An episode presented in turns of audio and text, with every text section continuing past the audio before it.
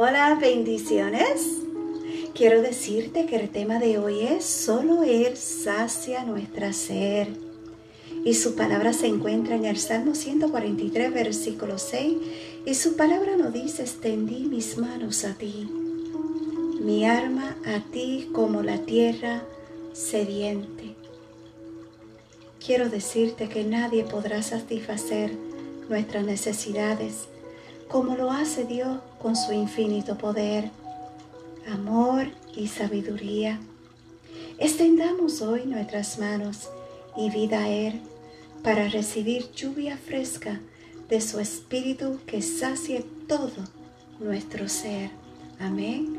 Recuerda que Cristo es la fuente y solo Él podrá saciar tu ser. Que Dios te bendiga y Dios te guarde. Y una vez más, muchas gracias por escuchar Un Café con mi amado Dios. Shalom.